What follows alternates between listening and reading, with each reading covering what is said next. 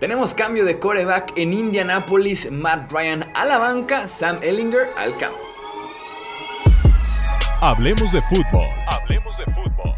Noticias, análisis, opinión y debate de la NFL con el estilo de Hablemos de fútbol.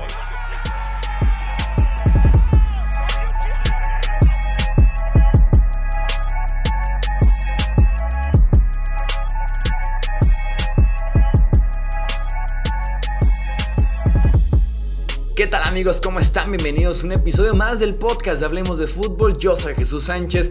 Platiquemos del cambio que hubo en Indianapolis. No más Matt Ryan con los Colts, ahora es el equipo de Sam Ellinger.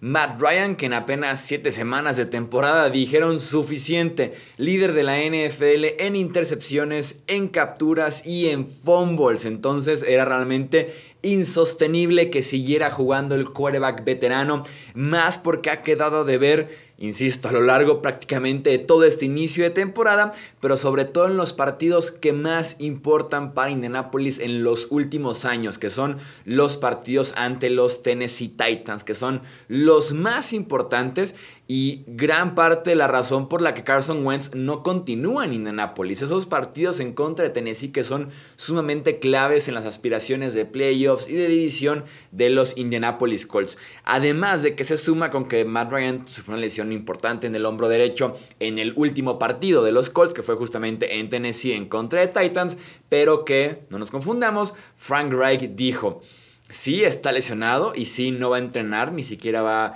a entrenar ni jugar, pero esto está relacionado con el nivel y el rendimiento que ha mostrado Matt Ryan. Nivel que le ha dado una calificación en PFF de apenas 57.2 de calificación general. Esto en la escala del 1 al 100. Es el coreback 32 eh, de, para PFF este año. Solamente por arriba de Justin Fields, Cooper Rush Joe Flaco y Baker Mayfield. Se podría decir en ese sentido que entre los quarterbacks que han iniciado partidos este año, Ryan es el quinto peor de toda la NFL. Con Atlanta se le veía acabado y con los Colts se confirmó. Hay que destacar bastante en ese sentido como un paréntesis a los Falcons. ¿eh? Se salieron muy a tiempo de los contratos y la experiencia de Matt Ryan y también de Julio Jones. A los dos los cambiaron justo en el momento. Ryan antes de que empezara su gran declive, porque insisto, ya se veía acabado con los Falcons y se les dijo durante el offseason. Y con Julio Jones, justo cuando empezaron las lesiones, dijeron nos vamos de aquí. Y en efecto, a partir de ese momento solo han sido más lesiones para Julio eh, fuera ya de Atlanta, ¿no? El problema con los Colts es que no solamente invirtieron capital del draft en Matt Ryan, sino que la confianza era tal al punto de que ajustaron su contrato y que de hecho el mismo dueño de los Colts, Jim por ahí decía que Ryan era un parche, que Ryan era un titular para varias temporadas en Indianapolis. Pues bueno, fueron siete partidos Jim Irsay. Eh, ajustaron su contrato para garantizarle el 100% de su contrato o de su sueldo, mejor dicho, en 2022, o sea, este año, 24.7 millones gana Matt Ryan, el 100% garantizado. Y también garantizaron 12 millones para el 2023. Juegue o no juegue, los Colts tendrán que pagarle 12 millones a Matt Ryan y cargar con esa, eh, esa cifra en el tope salarial del siguiente año.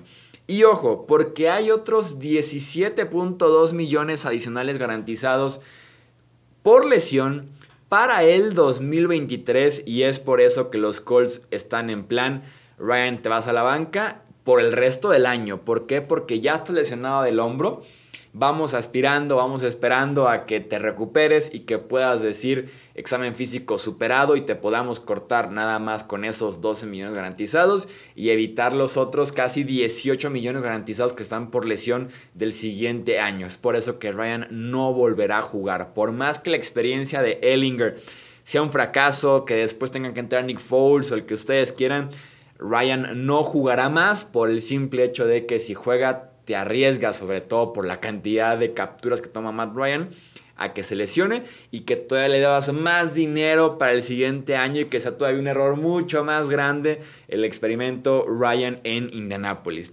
Al final de cuentas, los Colts cambiaron una primera ronda y dos terceras rondas por dos quarterbacks que ya no juegan con ellos, que son Carson Wentz y el señor Matt Ryan.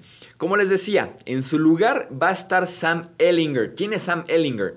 Eh, bueno, para empezar, estamos hablando de que será el séptimo quarterback titular de los Colts desde el 2018.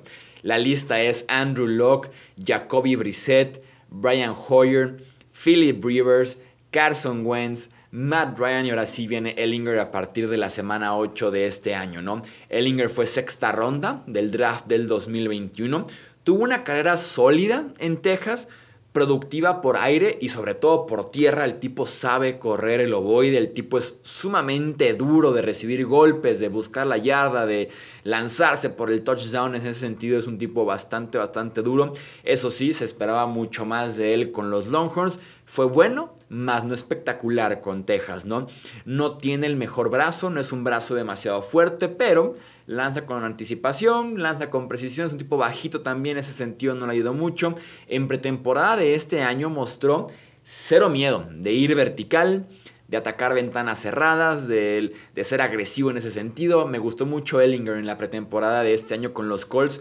El tipo tendrá su oportunidad de ganarse el puesto con los Colts pero sus herramientas por lo menos son de eterno suplente en la NFL. No, nos ilusionemos viendo un par de destellos de Sam Ellinger, el tipo con herramientas y experiencia que hemos visto de él en colegial tiene para ser suplente en la NFL, aunque tendrá su oportunidad ahora con los Indianapolis Colts.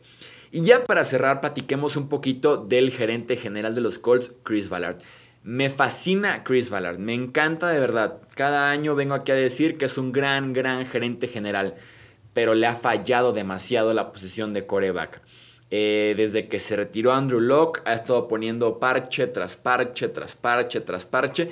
Y él mismo lo decía, o sea, no hay ningún coreback que me termine de convencer del todo en la clase de novatos como para o subir por él, o, me gusta alguien, pero estoy muy abajo en el orden del draft, o ni siquiera tengo primera ronda por algún cambio que hayan hecho. Entonces, él mismo decía, si tomo coreback y me equivoco, me van a despedir. Porque en la NFL los gerentes generales dependen de cómo le va al coreback que ese gerente general haya traído a la franquicia. Entonces, por eso no ha terminado de jalar el gatillo Chris Ballard. Viene una clase del draft buenísima y los Colts tendrán seguramente picks altos por los resultados que han tenido pobres de alguna forma esta temporada y porque con Ellinger mm, probablemente seguirán entre perdiendo un par, ganando alguno por ahí, entonces tiene pinta de que estén en posición por lo menos mitad del orden del draft para poder subir, ser agresivos y finalmente ir por un coreback porque ya llegó ese momento. Ya demasiados parches, demasiados ya Rivers, Ryan, Wentz, eh, Brissett y demás, como para reemplazar a Andrew Locke. Es momento de que ese equipo tenga un quarterback franquicia de verdad, porque el potencial está ahí. A mí sí me gusta Frank Reich como head coach de los Colts, pero sí ha faltado ser agresivos y jugársela con algún quarterback joven, algún quarterback con contrato de novato y que tenga ese potencial de ser una superestrella en Indianapolis que no tiene ese, potencial. Ni Wentz, ni Rivers, ni Ryan, ni ningún otro quarterback ha estado prácticamente desde que se retiró Andrew Locke que cada vez es más extrañado con los Indianapolis Colts. Leo tu opinión aquí abajo en comentarios. ¿Qué opinas de este cambio? ¿Estás a favor de mandar a Ryan a la banca y tener a Ellinger ahora en el campo? Te leo aquí abajo en comentarios si estás en YouTube o en formato de podcast. Ya sabes, Twitter, Facebook, Instagram nos encuentras como Hablemos de Fútbol. Yo soy Jesús Sánchez. Hasta la próxima. Gracias por escuchar el podcast de Hablemos de Fútbol. Para más, no olvides seguirnos en redes sociales y visitar hablemosdefutbol.com.